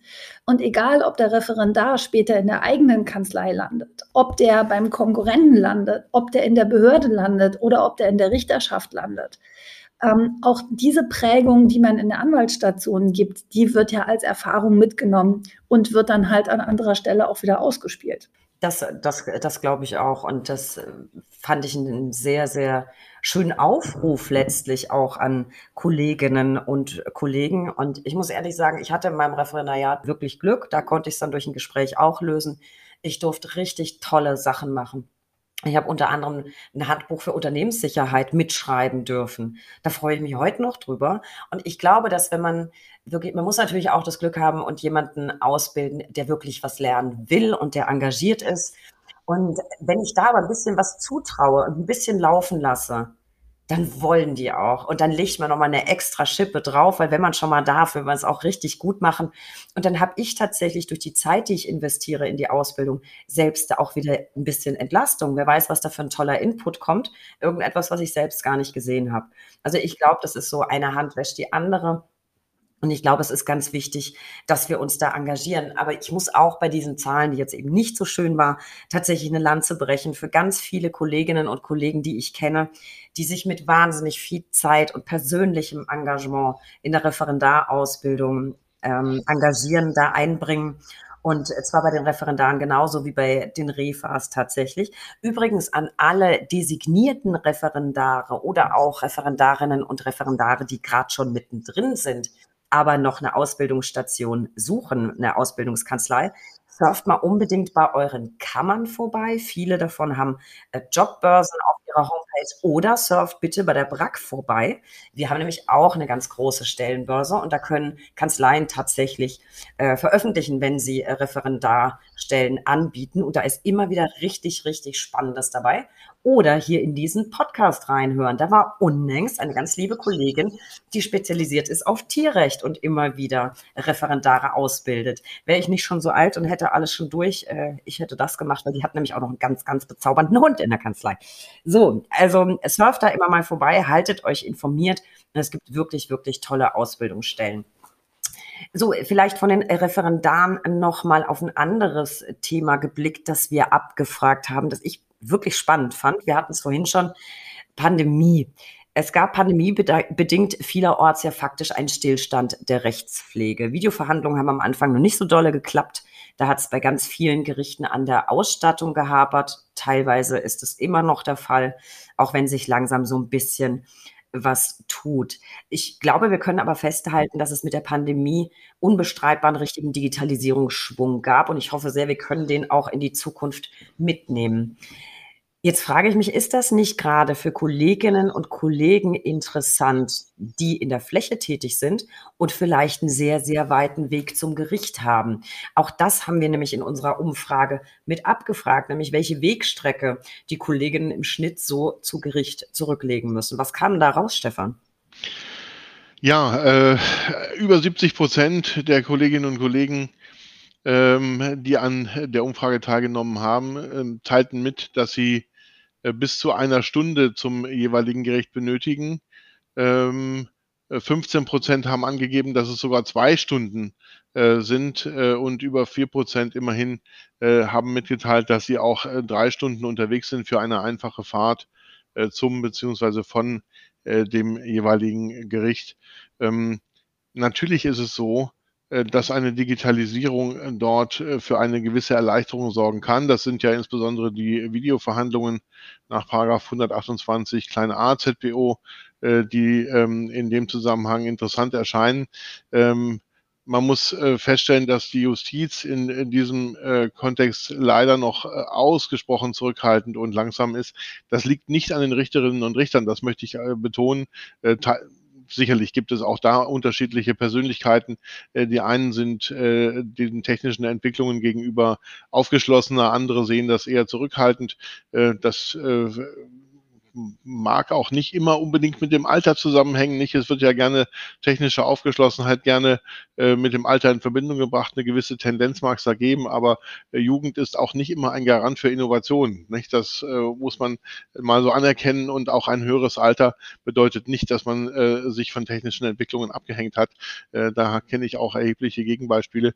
Ähm, äh, das ist vielmehr ein Problem, was in der Justizverwaltung äh, existiert äh, und wahrscheinlich auch in den Haushalten äh, der jeweiligen Bundesländer äh, die Ursache hat.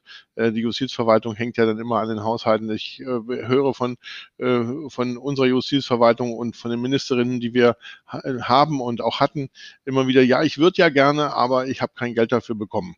Und das ist gerade in dem Bereich natürlich eine ganz große Katastrophe, wenn den Gerichten in der Pandemie, die ja immerhin schon seit über zwei Jahren andauert, äh, eine, eine Video äh, die es ja schon seit immerhin über 20 Jahre gibt. Nicht, das darf man nicht vergessen. In 128a gibt es schon seit über 20 Jahren. In, in veränderter Form ist er heute äh, gültig, aber äh, rein theoretisch hätte das schon vor langer Zeit äh, installiert werden können, ähm, wenn also auch trotz der Pandemie noch immer nicht die technischen Voraussetzungen geschaffen werden. Das ist schon ähm, ja bedauerlich, muss man sagen. Nicht? Also äh, ja, also das wäre wär sicherlich eine, eine, eine erhebliche Erleichterung, äh, wenn man diese Technik flächendeckend einführen würde. Und das würde natürlich auch die Kolleginnen und Kollegen auf dem Lande entlasten.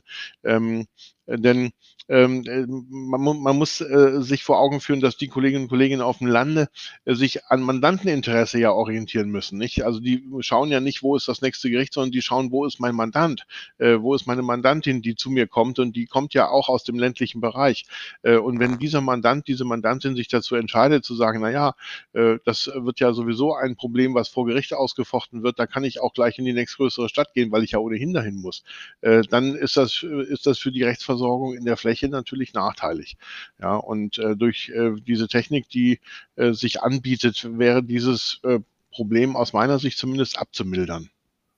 Ja, vor allem, wenn man sich jetzt die Zahlen, die du eben genannt hast, also ich hoffe, ich habe es richtig verstanden, ähm, über eine Stunde oder bis zu einer Stunde, zwei Stunden und über drei Stunden einfache Strecke. Das heißt sechs Stunden für, für einen Termin. Ähm, Finde ich echt happig und mal abgesehen davon finde ich es auch nicht wirklich wirtschaftlich. Für mich wäre das nix. Ich bin vielleicht aus meiner Hamburger Zeit auch ein bisschen extrem verwöhnt. Also egal, wo du in Hamburg hockst, zu keinem Gericht ist es besonders weit, außer man muss vielleicht jetzt mal nach Bergedorf oder so.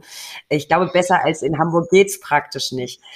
Aber jetzt mal äh, zurück zu, zu euren Kammern wenn ich jetzt diese weiten Wegstrecken in Kauf nehmen muss, dann mag das ja vielleicht noch gehen und akzeptabel sein, wenn ich dann gleich mehrere Termine in Folge abhandeln kann. Die Frage ist nur, wie oft hat man denn das Glück? Auch das haben wir abgefragt. Sabine, wie sah es denn da aus? Ja, das ist tatsächlich sehr, sehr selten. Das ist eher äh, die absolute Ausnahme, dass man mal mehr als einen Termin dort wahrnehmen kann. Ähm, 92 Prozent äh, der Antworten sagen nämlich, dass man die Strecke nur für einen einzigen Termin zurücklegt. Also der Tag ist rum, äh, wenn man wieder zurück ist, gerade bei diesen langen Strecken, die du auch gerade angesprochen hast, aber halt für einen Termin. Und da bleibe ich wieder dabei. Digitalisierung wäre doch dann total klasse. Dann könnte ich äh, jetzt mal rein hypothetisch, ne, in der Übertreibung liegt die Veranschaulichung, äh, könnte ich äh, morgens in meiner Kanzlei München, mittags Hamburg und spät Nachmittag irgendwie Dresden abhaken. Das wäre doch äh, wirklich phänomenal. Ich höre immer wieder von Kollegen, dass es sich für bestimmte Verfahren nicht so wirklich eignet. Aber seid ihr beide persönlich richtige Digitalisierungsfans? Ähm, jetzt kommt die klassische Anwaltsantwort, es kommt drauf an. die muss natürlich jetzt auch mal im Podcast fallen hier. Äh, nein, ich denke grundsätzlich ist äh, dieser Digitalisierungsschub, der uns ähm, nicht ganz freiwillig äh, widerfahren ist, doch gekommen, um zu bleiben. Und äh, alles Schlechte hat was Gutes. Und ich denke, das ist tatsächlich eine gute Entwicklung. Viele Sachen, die man sich nicht vorstellen konnte, die funktionieren auf einmal doch digital. Na, auch die Kammerarbeit, Vorstandssitzungen, Präsidiumssitzungen, ähm, seit auch fast zwei Jahren äh, überwiegend digital. Es funktioniert, ja, es ist anders als sonst, aber es funktioniert. Und ich denke, das gilt auch für die, für die anwaltliche Arbeit. Es gibt einfach Durchlauftermine bei Gerichtsverhandlungen, wo wir, wo wirklich halt alle Beteiligten wissen, es passiert nicht viel. Und die eignen sich natürlich auch dafür, äh, dass man das dann im 128a Wege, ähm, äh, Wege erledigen kann. Ähm, Gerade dann, wenn es natürlich um wirklich persönliche Sachen geht, wenn es um äh, es gibt einfach Themen, da muss man sich in die Augen schauen. Das ist nicht nur in, in juristischen Fragestellungen so, das ist nun mal auch im Leben so, das wird es auch weiterhin geben. Ähm, und dafür muss auch weiterhin Gelegenheit gegeben werden. Aber wenn wir mal ehrlich sind, ähm, ich würde jetzt mal sagen, so der überwiegende Teil der Verhandlungen, 60 Prozent, ähm, die eignen sich auch für eine 128a-Geschichte. Da ist keine Partei dabei, da sind nur die, die Anwälte dabei. Da, die Sachen sind ausgeschrieben.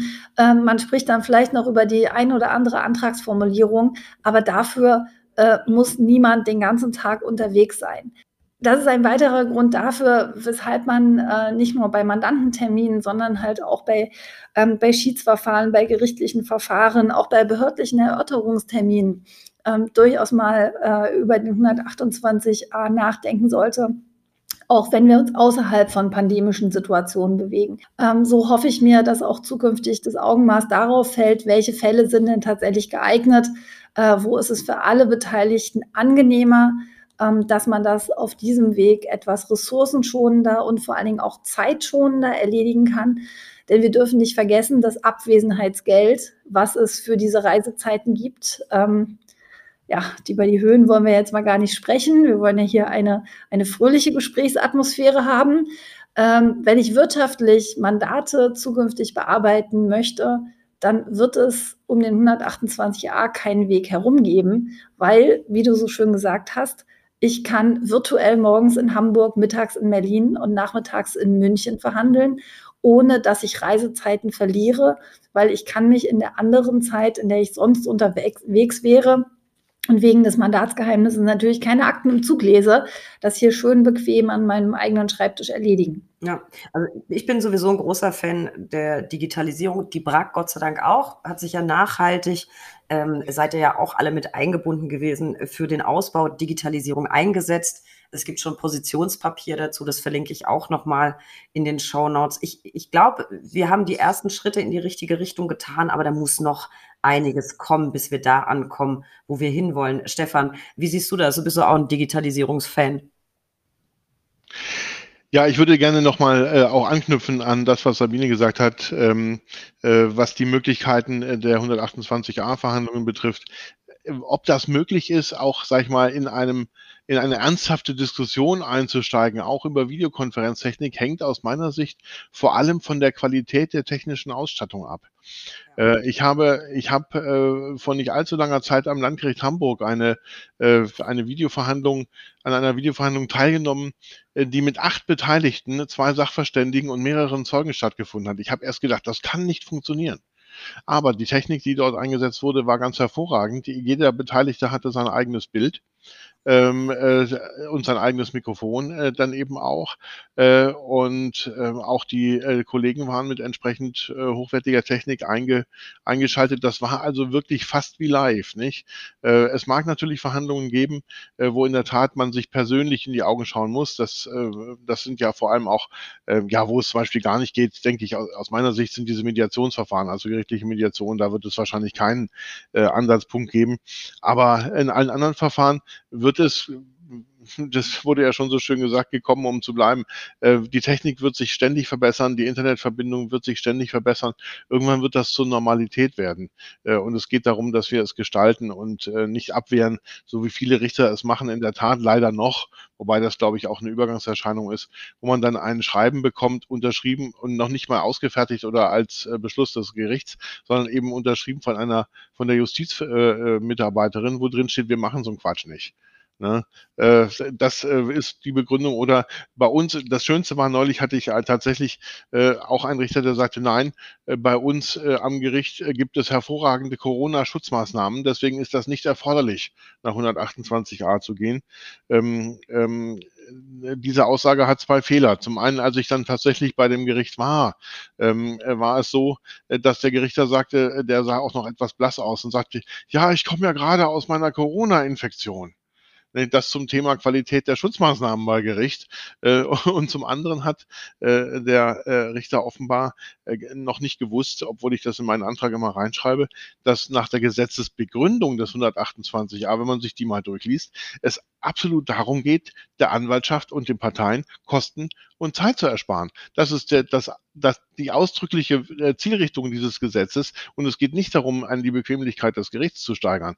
Äh, das äh, muss man auch einfach mal vielleicht sagen dürfen. Nicht? Also das ist eine, eine, eine, eine, eine Rechtsnorm, die tatsächlich zugunsten der Anwaltschaft und der Mandanten geschaffen wurde. Und jetzt kommen natürlich in aktueller Zeit auch noch Umweltschutzgesichtspunkte hinzu. Das darf man nicht vergessen. Ich, hab, ich, ich führe ein Fahrtenbuch ähm, und dieses Fahrtenbuch verrät mir in der Auswertung, dass ich ungefähr 80 Prozent dienstliche Fahrten mache. Äh, und das sind natürlich Gerichtsfahrten von und zu Gerichten. Ne? Das äh, kann man sagen. Ich würde das gerne vermeiden. Äh, aber es geht eben nicht. Nicht? Und ähm, vor dem Hintergrund denke ich, dass die Digitalisierung ähm, äh, auf jeden Fall einen, einen wesentlichen Anteil unserer Zukunft in der Rechtsanwaltschaft äh, einnehmen wird. Äh, wir müssen uns bemühen, das mitzugestalten und das richtig zu gestalten, wie es beim BEA ja auch schon der Fall gewesen ist. Äh, es war ja schwierig und langwierig, aber äh, sei es drum, das Ergebnis ist aus meiner Sicht überzeugend äh, und hilft uns jeden Tag. Und ich habe mittlerweile auch in, in meinem Kammerbezirk äh, also nur noch sehr wenige Kollegen, äh, die da äh, gegen wettern, wie das am Anfang ja noch äh, sehr viele gemacht haben. Das hat sich mittlerweile eigentlich völlig gelegt. Und wenn man sieht, diese 70 Euro oder wie viele es momentan sind, das ist äh, im Verhältnis zu der eingesparten, zum eingesparten Porto geradezu lächerlich. Also der Nutzen ist grandios äh, und äh, der Aufwand ist gering. Äh, dass die dass Digitalisierung kein Allheilmittel ist, das wissen wir alle und wir müssen uns natürlich auch schützen gegen Datendiebe und so weiter. Aber ähm, es wird unsere Zukunft bestimmen und wir müssen äh, da am Ball bleiben und müssen das mitgestalten. Und ich persönlich bin sowieso ein Riesenfan vom digitalen Arbeiten und auch von ähm, ja, Zoom-Konferenzen. Wir alle sehen uns ja auch gerade. Ähm, ich kann aber quasi hier sitzen und die Schuhe ausziehen oder ich kann hier sitzen und eine Jogginghose tragen. Das hat alles enorme Vorteile und ich glaube wirklich, dass es auch der Umwelt nicht gerade abträglich ist, wenn wir alle ein bisschen weniger Papier produzieren und ein bisschen weniger durch die Gegend fahren. Und ich treffe immer mehr Kolleginnen und Kollegen, die sich genau mit dem Thema nachhaltiges Büromanagement tatsächlich befassen. Jetzt sind wir ja quasi mit dem Blick auf ähm, ja, Nachhaltigkeit auch so ein bisschen bei einem Blick in die Zukunft. Vielleicht abschließend, wenn ihr beide jeweils drei Wünsche frei hättet für die Zukunft der Anwaltschaft, welche wären das, Sabine? Also es ist aber schwierig, äh, sich zu wünschen, dass alles so bleiben soll, wie es ist. Ne? Also das, äh, das kann, glaube ich, nicht der, der Wunsch sein, aber ähm, dass uns diese Besonderheit des freien Berufs ähm, beibehalten wird und vor allen Dingen auch auf europäischer Ebene verstanden wird, was das denn eigentlich ist. Ähm, das wünsche ich mir doch sehr. Ich wünsche mir auch, dass wir äh, dass wir weiterhin faire Vergütungsstrukturen haben. Äh, das heißt, ähm, eine Art dynamische RVG-Anpassung in die Zukunft, dass es halt nicht nur der Zehn-Jahres-Rhythmus ist, sondern dass es sich auch ähm, ja, an aktuellere Preisentwicklungen anpasst. Ähm, das steht auch auf meiner Wunschliste. Und das Dritte auf meiner Wunschliste, ähm, das sind verbesserte Ausbildungsbedingungen und zwar in allen Bereichen, also sowohl äh, die Attraktivität der Refa-Ausbildung zu steigern, aber auch ähm, das, die Attraktivität des Studiums äh, zu steigern und auch einfach mehr Studienplätze zu schaffen. Ähm, das ist harte Arbeit und deswegen ist das auch mein, mein dritter Wunsch und ich hoffe sehr, dass der irgendwann in Erfüllung geht. So, und gleiches Recht für alle, Stefan. Du hast natürlich auch drei Wünsche.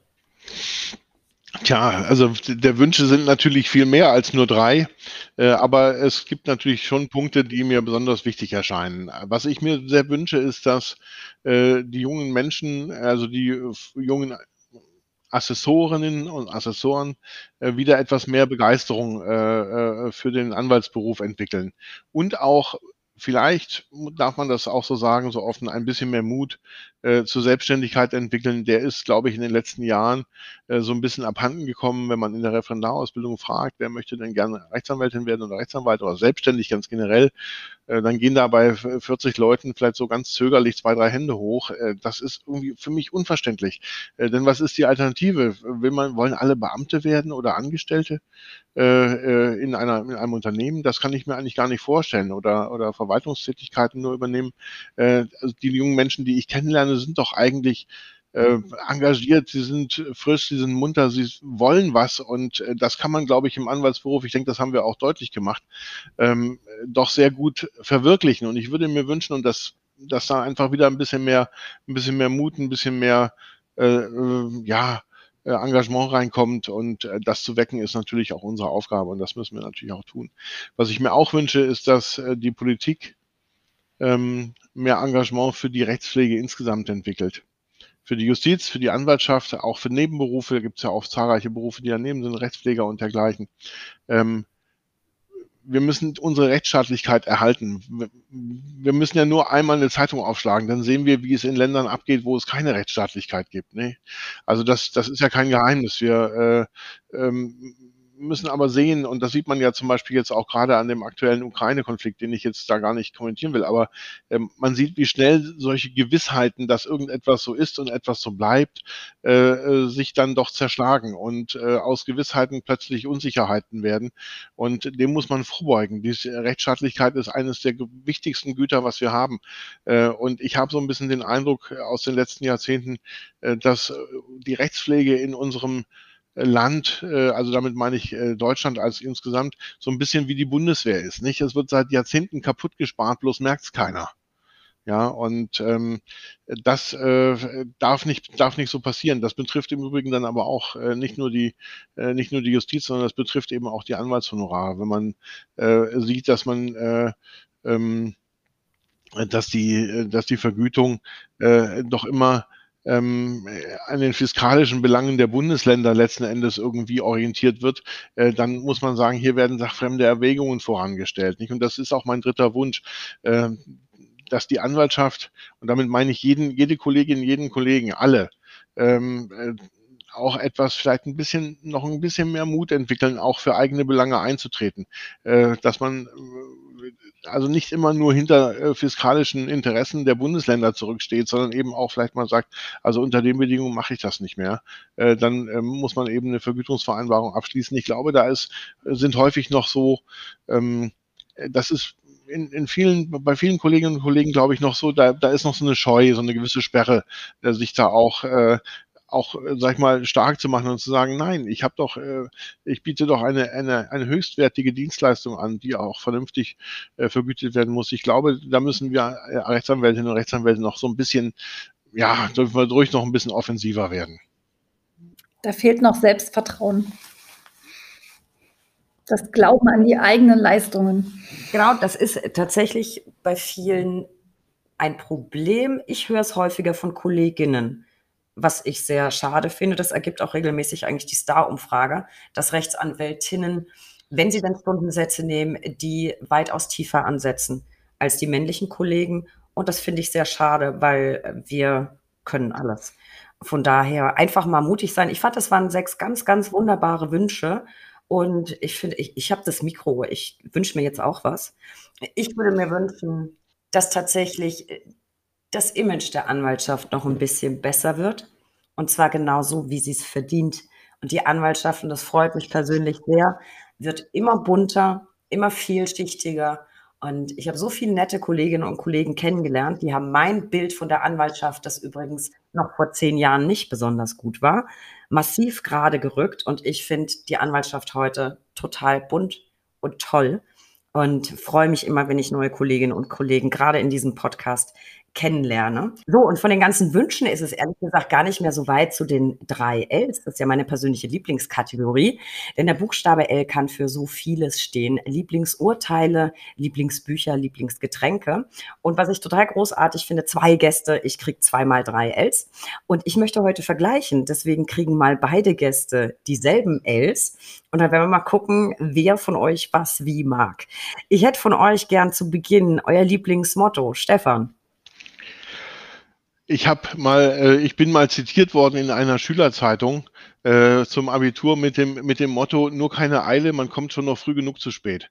Ähm, das mag natürlich heute keine keine wirkliche ähm, äh, Wirksamkeit mehr haben, beziehungsweise keinen äh, keinen Sachbezug zum heutigen Leben mehr haben. Äh, aber ich habe mich daran erinnert bei der Fragestellung äh, und meine, dass manchmal und das verknüpfe ich damit auch heute noch so ein bisschen Gelassenheit äh, manchmal, da muss ich, ich muss mich selbst immer ermahnen, gelassen zu bleiben, nicht auf alles immer gleich so, so stark zu reagieren, sondern äh, dass ein bisschen Gelassenheit manchmal in unserem Alltag ganz gut wäre und ganz gut tun würde und man sich vielleicht einfach mal so ein klein bisschen äh, zurücknimmt und sagt, na ja, äh, es wird, äh, man kann auch äh, durch ein, ein etwas äh, geruhsames Vorgehen vielleicht dann auch zu einem guten Ergebnis kommen.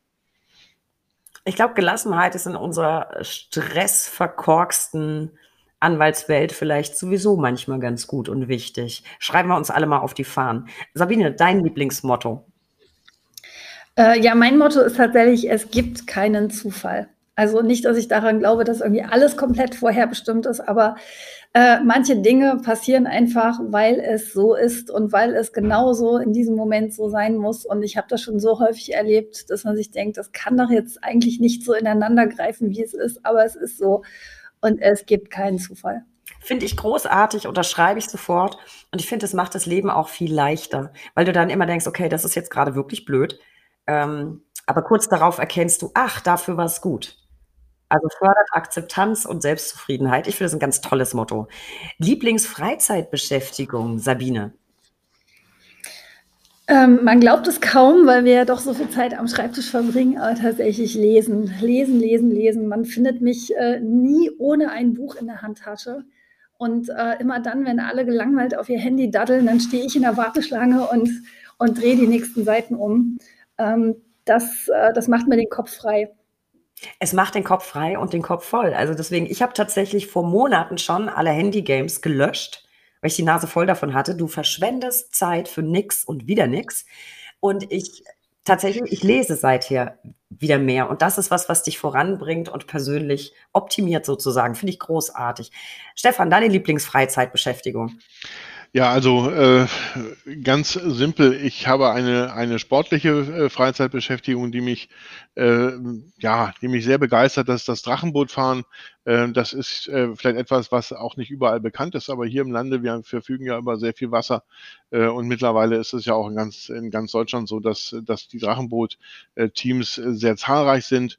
Ähm, ich bin in dem Sport schon seit 20 Jahren äh, aktiv und äh, auch in einem Verein äh, aktiv. Das ist wunderbar. Äh, es ist einer, eine dieser Sport, Sportarten, wo man äh, sozusagen äh, äh komplett runterkommen kann, wo man sich äh, also allein schon dadurch, dass man in der Mannschaft äh, ist, dass man auf dem Wasser ist, dass man die Natur äh, genießen kann, aber eben auch die die äh, die sportliche Betätigung, ähm, wo man komplett äh, vom aus dem Alltag herausgerissen wird und sich äh, fantastisch erholen kann.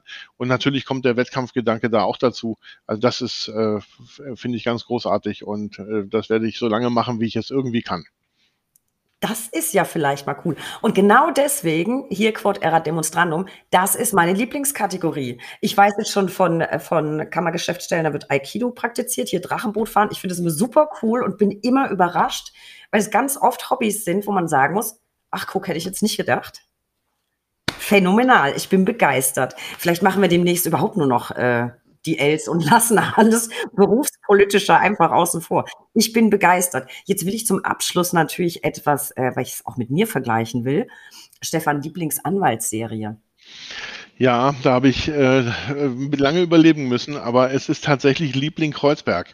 Ähm, äh, es ist eine, eine Anwaltsserie, die wahrscheinlich sehr vielen heute auch gar nicht mehr bekannt sein wird, äh, weil sie eben aus den 80er Jahren ist. Und äh, damals äh, hatte ich natürlich mit der Anwalt, Anwalterei, mit der ganzen äh, Justiz, mit der Rechtspflege äh, überhaupt keine, überhaupt keinen Bezug dazu und hatte ja, war ja, äh, ja noch nicht mal Student äh, zu der Zeit, als die ersten Serienfolgen rauskamen. Ähm, aber es hat mich doch sehr beeindruckt, wie Manfred Krug damals in äh, ja der ihm typischen Gelassenheit, auch da kann man das sagen, äh, äh und sein Wackelpudding löffelnd äh, dann seine, äh, seine Fälle äh, äh, gemacht hat. Äh, aus und dem, dem Freundeskreis meiner Eltern, äh, da war ein sehr erfolgreicher Kollege, Anwaltskollege tätig, der sagte, der guckte da nur etwas grimmig drauf und sagte, wenn ich so arbeiten würde, dann wäre ich schon längst verhungert. Nicht? Und das mag auch so sein, aber ich finde, es hatte eine ganz besondere Sympathie, äh, die Art und Weise, wie äh, etwas unkonventionell äh, sich äh, äh, die Serie damals dem Beruf äh, genähert erklärt hat, äh, die wirtschaftlichen Interessen standen dann noch nicht im Mittelpunkt, sondern die menschlichen Geschichten. Und das äh, ist etwas, was uns ja, äh, sag ich mal, zwar nicht fremd ist, aber was in heutiger Zeit vielleicht auch einfach nicht mehr so in den Vordergrund gestellt werden kann. Deswegen finde ich das sehr sympathisch, ist meine Lieblingsserie. Mhm. Da muss ich gleich mal kurz, kurz anknüpfen, weil es um Manfred Krug geht. Und ähm, was viele kennen ihn nur als Schauspieler, aber der hat in den 60er Jahren wunderbare Jazzmusik gemacht. Und ich äh, gebe das jetzt mal bitte als Empfehlung mit. Ähm, es gibt, ich weiß leider nicht mal, wie, wie der Titel der Platte ist, aber da ist ein, ein Lied drauf, was den Frühling sowas von gut trifft, nämlich wenn es draußen grün wird, fällt mir nur noch Liebe ein. Eine unglaublich coole Beatnummer. Ähm, also unbedingt mal, unbedingt mal nachhören, wer es noch nicht kennt. Äh, das werde ich, das werde ich auf jeden Fall, das werde ich auf jeden Fall mal machen. Ich bin jetzt nicht so ganz in der Jazzmusik zu Hause, aber gelegentlich höre ich es tatsächlich ganz gern. Ich kenne die Serie tatsächlich auch noch. Ja, ich bin auch schon so alt. Ich kenne die auch. Ich fand die auch immer ganz putzig, auch wenn es nicht meine Lieblingsanwaltsserie ist. Die Zuhörer wissen schon ganz genau, was das ist, deswegen brauche ich es nicht wiederholen. Sabine, deine Lieblingsanwaltsserie. Jetzt bin ich total gespannt, was jetzt noch kommt. Äh, ich habe tatsächlich zwei, die ich an der Stelle äh, nennen möchte. Ähm, das eine ist ähm, nicht zum Entspannen, sondern eher so die dunkle Seite der Anwaltschaft zeigen. Ähm, das ist eine US-amerikanische Serie Damages. Ähm, schon ein bisschen was älter. Ähm, sehr, sehr, sehr, düster, sehr, ähm, äh, ja, wie gesagt, die dunkle Seite der Anwaltschaft. Ich will nicht zu viel spoilern, aber äh, grandios gemacht. nicht zum Entspannen, aber man muss es mal gesehen haben. Ähm, und die andere Lieblingsserie ist tatsächlich auch nur eine amerikanische Serie, äh, und zwar The Good Fight, äh, also Nachfolger von Good Wife. Ähm, je, je, mehr die Staffeln äh, zunehmen, desto besser wird sie, finde ich. Und ähm, diese Serie ist bei uns auch fester Ausbildungsinhalt. Wir lassen die Referendare und Praktikanten gucken, weil man da so viel lernen kann ähm, dass, äh, also die ganzen Rahmengeschichten sind natürlich so, wie es im amerikanischen Fernsehen ist. Äh, man liebt sich, man hasst sich, bla bla. Aber wenn es um das Juristische geht, dann sind die tatsächlich ziemlich aktuell. Also die hatten schon sehr früh ähm, äh, thematisiert, wie ist das denn, wenn selbstfahrende Autos einen Unfall bauen, wer ist denn dafür verantwortlich, greifen auch das Thema künstliche Intelligenz auf. Ähm, wie ist das denn, wenn äh, Prozessfinanzierer auf einmal sagen, der Fall ist super, der Kläger ist super, ihr seid die besten Anwälte für den Fall, aber mit diesem Richter sagt unser Algorithmus, ihr werdet nur eine 30-prozentige Gewinnchance haben und deswegen finanzieren wir nicht. Also auch ganz viel berufspolitisches, was dabei eine Rolle spielt. Ähm, und deswegen äh, kann ich die wirklich nur als Ausbildungsinhalt äh, auch empfehlen. Ähm, wir waren teilweise hier so Fans, dass wir äh, es nicht abwarten konnten und in der Mittagspause gemeinsam die nächsten Folgen dann geschaut haben.